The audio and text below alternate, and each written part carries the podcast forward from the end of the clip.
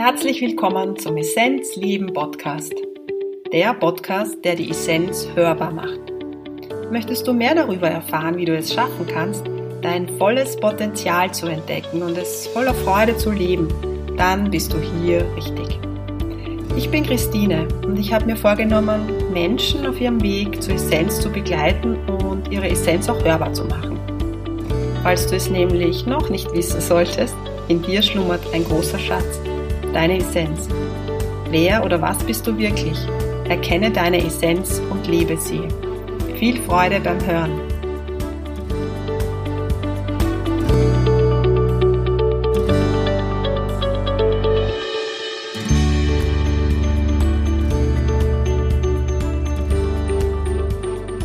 Im heutigen Essenz Leben Podcast bin ich zu Gast bei der Allgemeinmedizinerin, Ayurveda-Ärztin und Yogalehrerin Dr. Claudia Meinau und wir sprechen über Ayurveda und Krebs, wie Ayurveda den Heilprozess bei der Krebserkrankung unterstützen kann. Claudia spricht auch ganz persönlich über ihren Zugang zur Krebserkrankung. Sie ist selbst Betroffene gewesen. Sie hat ein Buch geschrieben mit dem Thema Yoga zurück ins Leben. Auch darüber spricht sie und wie wichtig die Ernährung ist bei einer Erkrankung. Und zum Schluss beschreibt sie die Essenz, was für sie die Essenz bedeutet und wie sie es schafft, aus der Essenz heraus zu leben. Claudia, ich freue mich, dass ich heute bei dir sein darf in eurer Praxis, Praxis für Yoga, Ayurveda und ganzheitliche Medizin, die du gemeinsam mit deinem Mann Lutz Mosbauer führst. Du bist Allgemeinmedizinerin, Ayurveda-Ärztin, Yogalehrerin mit Schwerpunkt deiner Arbeit auf dem Bereich Krebs, Krebserkrankung. In Österreich erkrankt jeder ungefähr Sechste im Laufe seines Lebens an Krebs. Das ist relativ viel. Und so ist meine Frage an dich weil du Expertin in dem Bereich bist. Wie steht Ayurveda oder wie versteht Ayurveda die Krebserkrankung? Was bietet Ayurveda, die Ayurveda-Medizin für, für Hilfestellungen? Äh, von meiner Seite auch mal herzliches Willkommen bei uns in der Praxis. Ich freue mich auch sehr, dass du da bist. Ähm, genau, Praxis für Yoga, Ayurveda und ganzheitliche mhm. Medizin. Ich bin Ärztin für Allgemeinmedizin, zertifizierte Yogalehrerin und medizinische Ayurveda-Spezialistin, so wie das also genau wow. heißt. Ja.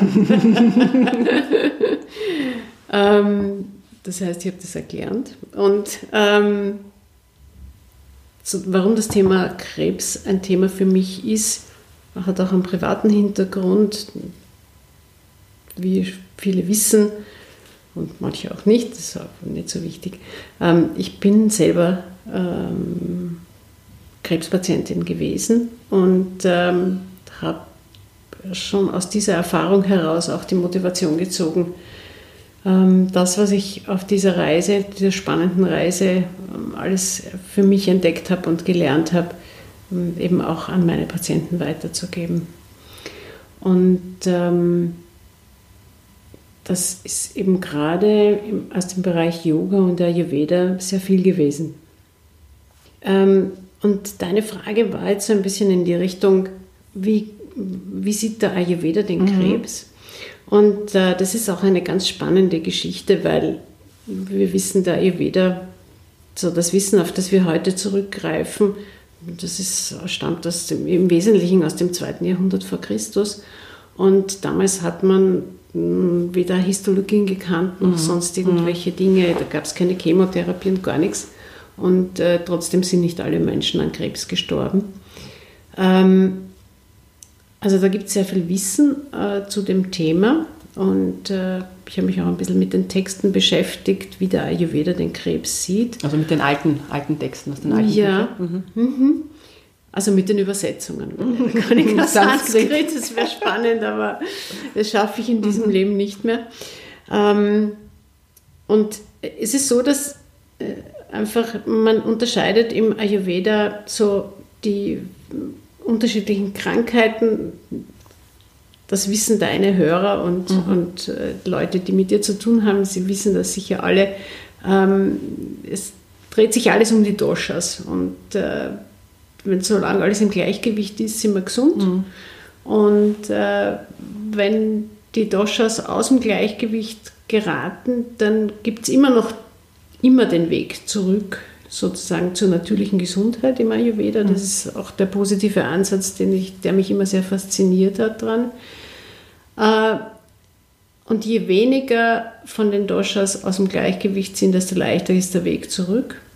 Und leider ist es aber so, dass Krebs eben, also, wobei Krebs ja sehr viele verschiedene unterschiedliche mhm. äh, Erkrankungen auch zusammenfasst, sehr uneinheitliche, aber was die halt alle gemeinsam haben, ist, dass äh, aus der Sicht des Ayurveda beim Krebs fast immer alle drei Doshas betroffen, betroffen sind. sind. Mhm. Und daher sozusagen äh, die Heilung halt meistens nicht vollständig möglich ist. Mhm. Ja. Und das ist mhm. auch etwas, womit, was das größte Problem ist für Krebspatienten, dass diese Tatsache, also dass eigentlich niemand, der Krebs hat, äh, guten Gewissens behaupten kann, ich bin geheilt.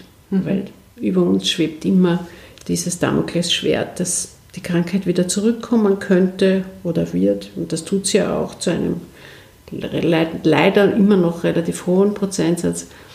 Oder dass sie überhaupt streut in den Körper. Mhm. Und dann ist auch die modernste Medizin meistens machtlos. Wobei das ja bei vielen schweren Erkrankungen ist. Also wenn du eine Herzerkrankung hast, genau. ja, also ja. Herzinfarkt oder was auch immer, genau. kannst du auch ja, nicht ausschließen, dass wieder mal was kommt. Ja. Ganz genau. Mhm. Aber es ist also in unserem Bewusstsein ist das bei Krebserkrankungen eben besonders fest verankert. Mhm. Also das, dieses ähm, der Grund, warum wir so betroffen sind, wenn wir so eine Diagnose kriegen, ist, weil wir dann einfach mit unserer eigenen Endlichkeit ähm, sehr stark konfrontiert werden.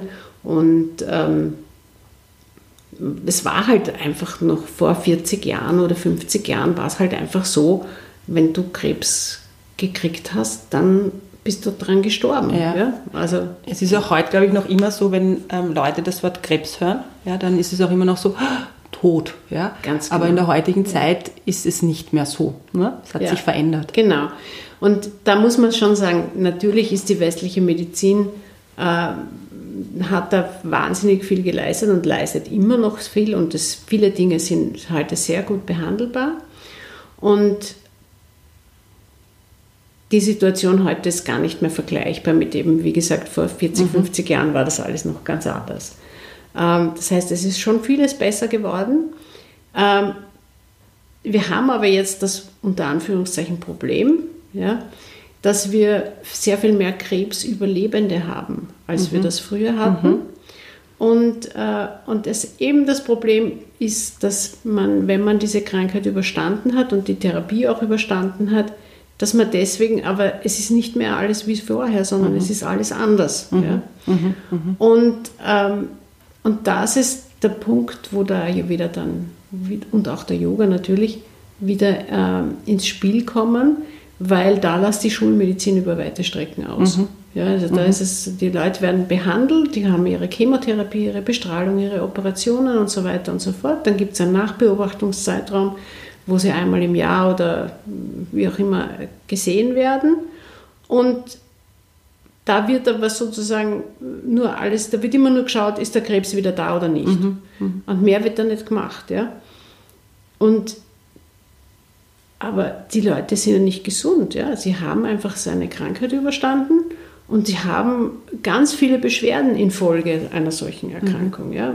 Was, was das mit der Energie macht, die ein Mensch zur Verfügung hat, das kann man sich als Nicht-Betroffener gar nicht vorstellen. Mhm. Ja. Und da gibt es eben sehr wenig Verständnis auch, in, auch im Umfeld von den Erkrankten, nicht? Weil die Angehörigen denken sich dann oft, jetzt die Behandlung ist vorbei, warum ist die noch immer so mhm. schlappi? Mhm. Ja? Und mhm. warum kann man noch immer nicht normal mit den Menschen umgehen? Das heißt, im Nachbehandeln, also das heißt, dein Zugang ist schon auch so, äh, du kriegst Klienten quasi, die, du während der Chemo und Bestrahlung betreust, aber dann klarerweise auch in dem Feld, wo die Schulmedizin noch ein bisschen nachlässt, nämlich danach. Genau. Und das ist eigentlich so der wichtigste Part. Also ne? ich würde es gleich rangig okay. sehen. Ja? Also es ist sowohl für die, für die Menschen, die gerade in der Behandlung drinnen sind, mhm. ist es ganz wesentlich, weil die, äh, weil man mit Hilfe von Ayurveda und auch mit Hilfe von Yoga die Nebenwirkungen von der, von der Behandlung sehr positiv mhm. beeinflussen kann. Ja? Da kann man viel tun. Aber eben auch in, dem, in, dem, in, dem, in der Zeit nach der Erkrankung, wo sich einfach die Spätfolgen bemerkbar machen, wo wir in der Schulmedizin wenig Tools haben, Tools mhm. haben um da was zu verbessern, genau. Äh, da kann ich mit dem Ayurveda auch sehr viel tun. Mhm. Aus dem einfachen Grund, weil, ähm, weil es, das ist die Bewegung in Richtung Gesundheit, mhm. ja, in Richtung Wohlbefinden. Mhm. Und das Harmonisieren, Balancieren wieder. Ganz genau. Mhm. Also einfach wieder das Gleichgewicht herstellen, wo es uns halt rausgehauen genau. hat. Mhm. Ja. Mhm. mhm. Claudia, ähm, ich muss es einfach sagen, weil ich finde es so großartig, du hast ein Buch geschrieben, ein sehr, ähm, ja, ich glaube, ein sehr, sehr brauchbares für alle, die erkranken an Krebs. Es mhm. heißt Yoga, zurück ins Leben. Genau. Ist genau der Titel, glaube ich, so, Yoga zurück ins Yoga Leben. zurück ins Leben. Und ähm, magst du ein bisschen darüber was erzählen? Also so, wie, wie kann Yoga helfen in dem mhm. Bereich? Mhm. Wie kann man sich so, wie kann man sich auch so eine Yogastunde vorstellen? Ja? Mhm. Das wäre für mich ganz spannend. Ja, also ähm, dieses Buch habe ich deswegen geschrieben, weil ich ähm, bei meiner, ich habe zweimal Leukämie gehabt und bei meiner zweiten Erkrankung ähm, habe ich, da war ich gerade in seine, einer sehr intensiven Yoga-Phase in meinem Leben und ich habe ähm, die ganze Chemotherapie hindurch äh, sehr viel Yoga praktiziert und, und habe also diese Chemotherapie im Vergleich zum ersten Mal bei der ersten Erkrankung um ein wesentliches leichter erlebt und, und mich auch sehr viel schneller wieder erholt und so weiter. Mir ist es einfach gut gegangen ja, mhm. im Vergleich zu, zum ersten Mal. Und ich habe mich dann gefragt, woran das gelegen sein mag und bin einfach für mich zu dem Schluss gekommen, das war der Yoga. Der, der war, das war der Unterschied. Ja, beim ersten Mal gab es keine, da war ich sozusagen nur mit Überleben beschäftigt. Beim zweiten Mal habe ich viel Yoga gemacht und, und einfach, ja, bin einfach besser dort durchgekommen. Und, äh, und habe mir dann als als Ärztin und äh, Leut, also, also, also jemand, der sich mit Wissenschaft schon viel beschäftigt hat, ähm, auch wissenschaftlich gearbeitet hat, haben wir dann einfach gedacht, ich schaue mir das an, was gibt es denn da für Studien dazu? Ist es was, was nur ich so erlebt habe oder, oder gibt es da auch Untersuchungen dazu? Und bin drauf gekommen, es gibt eine ganze Menge von sehr guten Studien, die belegen, dass Yoga einfach hochwirksam mhm. ist in der Bekämpfung von eben verschiedensten Nachwirkungen äh, einer Krebserkrankung oder auch einer Krebstherapie, wie zum Beispiel ähm, diese ständige Müdigkeit, das Fatigue-Syndrom, wie Depressionen, mhm. wie äh, Schlafstörungen und so weiter oder auch äh, solche Dinge wie Polyneuropathien, die durch die, also, äh, die durch die Chemotherapie entstehen, die Schmerzen in den Armen und Beinen verursachen und so weiter und ähm, habe diese Erfahrungen dann zusammengefasst in dem Buch und da sind auch ganz viele Übungsanleitungen drinnen, die im Wesentlichen in drei Gruppen aufgeteilt sind, wo wir die unterscheiden, die Wirkungen der Übungen. In, äh, als erstes muss man den Körper aktivieren, mhm. um sozusagen was weiterzubringen, um überhaupt Yoga machen zu können. Mhm. Der erste Teil sind also Übungen, die der Aktivierung dringen. Wenn man dann den Körper aktiviert hat, dann kann man sich dran machen, an die Kräftigung zu gehen. Mhm. Das ist der zweite Teil. Und im dritten Teil kommt's dann, ist es dann wichtig, dass man das, was man gewonnen hat aus den ersten beiden Teilen, äh, stabilisiert. Mhm. Das heißt, es ist dann die stabilisierende, äh, der stabilisierende Teil. Und dazu gehört dann auch, können auch meditative Einheiten und so weiter. Mhm. Und wie, weil du gefragt hast, wie schaut das in der Praxis aus? Ähm, also die ideale Praxis ist natürlich sind unsere Yoga zurück ins Leben äh, Stunden, mhm. die wir hier in der Praxis machen. Wobei, Julia, ihr habt auch, ähm, ich habe das gesehen und das fand ich irgendwie so nett, Yoga jugendfrei. Also auch für, für all jene, die so das Gefühl haben, naja, Yoga ist jetzt nichts für mich, weil man kennt ja Yoga in der westlichen Welt sehr oft. So dies, oder man kennt diese Bilder mit der schönen Legging und durchtrainierte Figuren. Ja? Genau. Und ich finde das so schön, dass ihr dann eben auch für Menschen Yoga anbietet, ähm, die vielleicht älter sind oder vielleicht übergewichtig sind oder was auch immer, genau. die sich jetzt nicht in dieses Bild einordnen lassen. Ja? Genau. Denn Yoga wir ist was anderes als wir das, was wir glauben. Richtig. Also wir sagen immer, wir machen kein Hochglanz-Yoga. das ist süß. Und, und äh, Yoga jugendfrei heißt es deswegen, weil äh, niemand unter 50 in den Yogaraum hinein darf, wenn, wenn diese Stunden stattfinden. Ja. Ähm, die Yoga-Einheiten macht mein Mann, der Lutz Mossbauer, der äh, einfach ganz viel Erfahrung in dem Sektor hat und das sehr einfühlsam und, und schön macht, diese Stunden. Und ähm, jetzt hat natürlich nicht jeder die Gelegenheit, dass er zu uns in die, ähm, in die Yoga-Stunden kommt. Und äh, da ist es aber schon so gedacht, eben mit dem Buch, dass man sich anhand des Buches seine eigene okay. mhm. äh, Yoga-Praxis zusammenstellen mhm. kann, indem man halt je nachdem, in welcher Verfassung man gerade ist, ähm, wie es mit der Energie ausschaut, dass man eben äh, aus den einzelnen Teilen die, die, sich die Übungen heraussucht, die man, die man gut machen kann, von denen man mhm. profitiert und mhm. ähm, und das kann man dann also immer anpassen. Und es ist, mhm. ist, genau beschrieben, wie die Übungen zu machen sind. Und was auch wichtig ist, ist ein Punkt, dass nämlich auch immer dabei steht, welche Einschränkungen zu beachten sind, mhm. ja, weil es ja oft durch die Krankheit auch Einschränkungen gibt, mhm. mhm. Äh, dass man bestimmte Bewegungen nicht machen kann, oder mhm. soll. Mhm. Und das ist dann immer, da sind dann auch Variationen erklärt und so weiter. Claudia, für alle, die jetzt zuhören und sich angesprochen fühlen, vielleicht selbst betroffen sind, was für Angebote ganz konkret noch einmal gibt es bei euch? Das heißt Yoga Med, das heißt, das ist dieses Yoga genau. medizinisch ein bisschen gesehen, mhm. Mhm. aber einfach nochmal so diese Angebotstoole, die es bei euch ähm, in der Praxis gibt. Genau. Vielleicht. Also das eine habe ich schon angesprochen, das ist Yoga zurück ins Leben. Das ist diese Gruppe, wo, ähm, also es sind mehrere Gruppen, wo einfach Menschen, die Krebs haben oder hatten, gemeinsam Yoga praktizieren.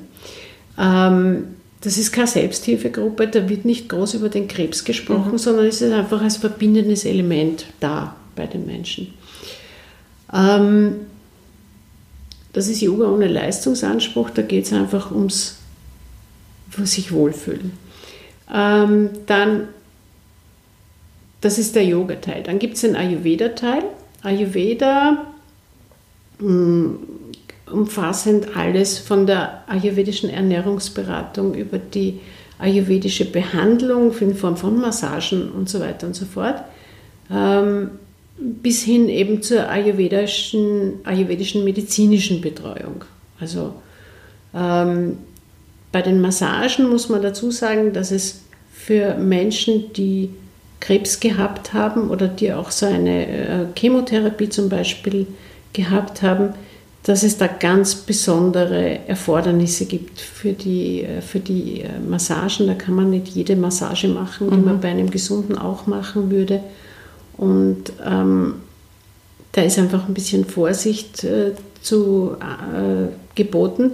Und da sehen wir das als großen Vorteil, dass sozusagen auch die Massagen bei uns unter medizinischer Obhut stattfinden. Ah, ja, ja, Das, ist toll. das heißt, mhm. dass, dass äh, der Lutz, der die Massagen macht, äh, bei den Patienten immer Rücksprache mit mir hält. Mhm. Ja, das mhm. heißt, ich muss die Patienten auch immer vorher gesehen haben, damit ich einfach wirklich sagen kann, was möglich ist.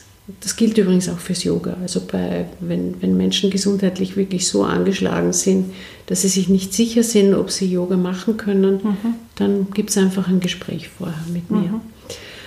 Und äh, im ayurvedischen medizinischen Teil ist es so, dass da eben ähm, die Ernährung ist so ein ganz wichtiger Teil, da komme ich später nochmal drauf zurück. Ähm, aber was für die Patienten, warum sie sozusagen zum Ayurveda-Arzt gehen sollten, wenn sie sich helfen lassen möchten, während oder nach ihrer Krebserkrankung ist, weil ich mit den ayurvedischen Kräutern äh, eine sehr, eine sehr, ein sehr gutes Hilfsmittel habe und ähm, da wirklich für viele Beschwerden eine gute Lösung finden kann. Jetzt kann man sagen, natürlich, ja, es gibt ayurvedische Kräuter, gibt es auch zu kaufen, da muss ich nicht zum Arzt mhm. gehen. Das stimmt. Äh, es gibt also viele Kräuter äh, als Nahrungsergänzungsmittel zu kaufen. Da muss man sich nur dessen bewusst sein, dass die sehr niedrig dosiert sind, sonst würden sie ja nicht frei verkäuflich sein. Und alles hat seine Wirkung, wie wir wissen. Also gehört auch das ein bisschen beobachtet. Ja, ja natürlich. Also man, da kann man auch was falsch machen, wobei man da sehr gut beraten wird. Mhm. Also das will ich jetzt gar mhm. nicht äh, diesen mhm. Teufel will ich jetzt gar nicht an die Wand malen, ja? sondern äh, man muss sich einfach dessen bewusst sein, ähm, dass man das nur deswegen so zu kaufen kriegt, weil das in den Dosierungen, die da empfohlen sind, halt nichts anrichten kann. Ja? Es kann kein, wenig Schaden anrichten. Mhm. Es hilft aber auch mhm. wenig. Ja? Und das mhm. heißt, ähm, ich arbeite mit, mit ganz anderen Konzentrationen. Ähm, und da tut sich dann halt auch entsprechend was. Da bewegt ja. sich dann was. Genau, also da kann man wirklich was mhm. weiterbringen und das ist bei den Kräutern halt, das macht einen Unterschied, weil die Kräuter sind ja ganz anders aufgebaut als eine westliche Medizin. Wenn ich jetzt eine Kopfweh-Tablette hernehme, ja, dann mhm. habe ich einen Wirkstoff da drinnen, der ist mhm. extrem hoch konzentriert und deswegen wirkt es auch so schnell. Mhm. Ja. Das, ich nehme ein Pulver und eine Viertelstunde später sind die Kopfschmerzen weg, wenn es funktioniert. Halleluja. Ähm, bei den Kräutern ist es so, dass in einer Pflanze, äh, die da verarbeitet ist, bis zu 600 Wirkstoffe drinnen sind. Mhm. Und auch wenn ich diese hoch dosiert, dann sind es nicht diese linearen Wirkungen, die ich in der westlichen, in der mhm. allopathischen Medizin habe, sondern es ist ein sehr viel komplexeres Wirkungsgebilde, das sich da ausbildet das braucht auch eine gewisse Zeit, um, um so zu, ähm, zu, zu entstehen und zu wachsen und sich zu etablieren. Ähm, ich kann damit ganz andere Wirkungen erzielen, aber ich brauche schon eine gewisse Stärke mhm, bei dem Ganzen. Ja. Und das ist der Grund, warum ich sage, Kräuter sollten vom Ayurveda-Arzt verschrieben mhm. werden, weil die sind rezeptpflichtig, mhm. ja, die, die mhm. ich verschreibe. Ja. Du, Claudia, mhm. ähm, Kräuter sind das eine, du hast das vorher schon ganz kurz angesprochen. Aber das, was wir täglich machen, ist eigentlich das, was am allerwichtigsten ist. Diese, also, weißt du, all, und da gehört dazu ganz einfach unsere Ernährung. Genau. Und ich weiß, dass du so ein neues Projekt hast, also ja. ein kleines neues Baby, sage ich jetzt einmal. Mhm. Und ähm, hätte gern, dass du uns darüber ein bisschen was erzählst. Ich habe vorher schon ein bisschen mit dir gesprochen. Du hast mir vorher schon vor, unserem, vor unserer Aufnahme schon ein bisschen was darüber erzählt. Aber dich bitten, dass du da was erzählst. Ja, genau. Ja, die Ernährung ist ein Thema, das, wie du sagst, das ist das, was wir jeden Tag zu uns nehmen und das ist auch die Medizin, die wir jeden Tag zu uns nehmen. Ich sage immer, Ernährung ist die beste Medizin, mhm. ja, weil es hat alles seine Auswirkungen, das kennen wir alles. Ja? Wenn wir was Scharfes essen, wird uns heiß. Ähm, wenn wir was Schweres essen, kriegen wir Sodbrennen vielleicht und so weiter und so fort. Das heißt, die Nahrung hat ihre Wirkung und wenn man jetzt in so einer Situation ist, wie eben, dass man Krebs gehabt hat oder hat, ähm, dann will man, oder viele wollen dann einfach so viel wie möglich tun, damit es ihnen besser geht. Und die Ernährung ist ein ganz wichtiger Teil dabei. Jetzt ist es so, ich bin, ähm, also unter meinen vielen Ausbildungen, die ich gemacht habe, ist unter anderem auch die zur Ernährungsmedizinerin. Das heißt, ich habe mich mit dem, äh, mit dem Thema schon auf, aus verschiedenen Perspektiven heraus intensiv beschäftigt und, und habe dann, ähm, also wir machen in unserer Praxis viele Ernährungsberatungen, auch für Menschen, die keinen Krebs haben, ayurvedische Ernährungsberatungen, teilweise auch ernährungsmedizinische Beratungen. Das ist immer dann, wenn es konkret um eine Krankheit geht. Okay. Ja, mhm. Das ist der Unterschied. Mhm. Also ähm, sozusagen eine normale Ernährungsberatung, äh, die kann sich damit beschäftigen, dass es einem besser geht, mhm. wenn man halt vielleicht ein bisschen Verdauungsprobleme hat mhm. oder sonst was, aber nichts, was einen Krankheitswert hat. Aber wenn jemand zum Beispiel Diabetiker ist und wissen will, wie er sich ernähren mhm. muss, dann muss er zum Ernährungsmediziner gehen. Mhm. Also das ist dieser mhm. feine Unterschied. Unterschied. Okay. Genau. Und, ähm, und ich habe mich jetzt gefragt, was man zum Thema Ernährung bei Krebs machen kann. Und äh, da gibt es ja, es gibt ja unzählige Bücher dazu und auch Untersuchungen in der westlichen Medizin. Ähm, und dann muss man sagen, da kommt ja jede Woche was Neues raus und es ist schwer, den mhm. Überblick zu bewahren. Und die ayurvedische Ernährung, die ist seit Jahrtausenden, sind die Empfehlungen die gleichen. Mhm. Und da ist sicher viel dran, weil sonst wären sie nicht so lang so stabil mhm. geblieben. Mhm. Ja? Und ich habe mir einfach überlegt, was kann man tun, um, ähm, ja, um den Krebs auch mit der Ernährung zu bekämpfen. Wobei man sich im Klaren sein muss, da kann man auch keine Wunder wirken. Aber es ist auf jeden Fall eine wichtige Facette, um ja, jetzt sozusagen schädigende Einflüsse so gering wie möglich zu halten, weil wir wissen alle, dass man durch Umwelteinflüsse mhm. und so weiter und so fort den Krebs unterstützen kann. Und vor allem auch wieder balancieren. Ne? Also es geht ja auch wieder um diesen, genau. diesen Ausgleich zu finden. Ganz genau. Also das ist der, und das ist, da finde ich fast wichtigere Punkt, dass man nämlich einfach durch diese Form der Ernährung zu einem Wohlbefinden kommen kann, auch als Krebspatient, auch als mhm. jemand, der sowas überstehen musste oder muss. Und ähm, es wäre nicht ich, wenn ich nicht einen Selbstversuch gemacht hätte. und ich habe mir vor ungefähr einem Jahr oder so habe ich mir überlegt, ich kann doch nicht immer den Leuten erzählen, sie müssen sich ja ayurvedisch ernähren und dann mache ich es selber nur so halbherzig. also ich bin schon längere Zeit Vegetarier, aber ich habe, also muss ich gestehen, bis vor einem Jahr bin ich dann doch immer wieder dem Käse anheimgefallen oder so. Also ist schon mal öfter passiert. Das ist halt ayurvedisch so gar nicht gut, ja. Und dann habe ich irgendwann gesagt, aus Stopp, jetzt ist es genug, jetzt mache ich das wirklich strikt und konsequent. Und das tue ich seit circa einem Jahr. Und es ist ganz erstaunlich, was ich dabei erlebe. Also nicht nur, dass ich, ja, ohne dass ich die Absicht gehabt hätte, habe ich sieben Kilo abgenommen und fühle mich damit äh, so wohl wie überhaupt noch nie. Und das interessanterweise, ähm, obwohl ich mehr esse, als ich je gegessen Von habe. Von der Menge her. Ja, mhm. mhm. genau. Es ist einfach, sind einfach so solche Punkte wie Regelmäßigkeit, Vermeiden von äh, Nahrungsmitteln, die nicht zusammenpassen. Die Zwischenmahlzeiten auslassen. Ganz genau. Also ja nichts zwischendurch essen mhm. und so weiter und so fort. Das sind Punkte, die man, äh, wo man sich halt ein bisschen, ja, man muss sich umstellen und das ist teilweise sind, die, sind diese Umstellungen schon recht grob, aber es macht sich unbedingt bezahlt. Ja. Also und wer mehr, glaube ich, wissen will über Ernährung mit dir, der gibt es äh, im Mai wieder die Ayurveda-Tage. Ayurveda Days und du wirst dort einen Vortrag halten zu dem Thema. Ganz genau, ja. Die Ayurveda Days finden ja äh, heuer zum zweiten Mal statt. Mhm. Wir waren letztes Jahr auch schon dabei. Es war eine ganz tolle Veranstaltung und mhm. an dieser Stelle muss ich jetzt auch unbedingt Werbung machen für die mhm. Ayurveda Days. Mhm. Kann man sie. Es ist wirklich toll. Schön. Ähm, es ist ähm, im Mai. Ein, ich glaube 25. Letzte, 26. Ganz oder so. Genau, ja. Mhm. Letztes, letzte Maiwochenende. Und am Samstagnachmittag gibt es ähm, dich zu hören. Gibt es meinen mhm. Vortrag. Das Programm ist schon abrufbar. Und ähm, ja, mhm. da, wird, da werde ich dann so ein bisschen meine aus dem, aus dem Nähkästchen plaudern. Das ist gut. Und äh, da gibt es dann auch Rezepte okay. und so weiter.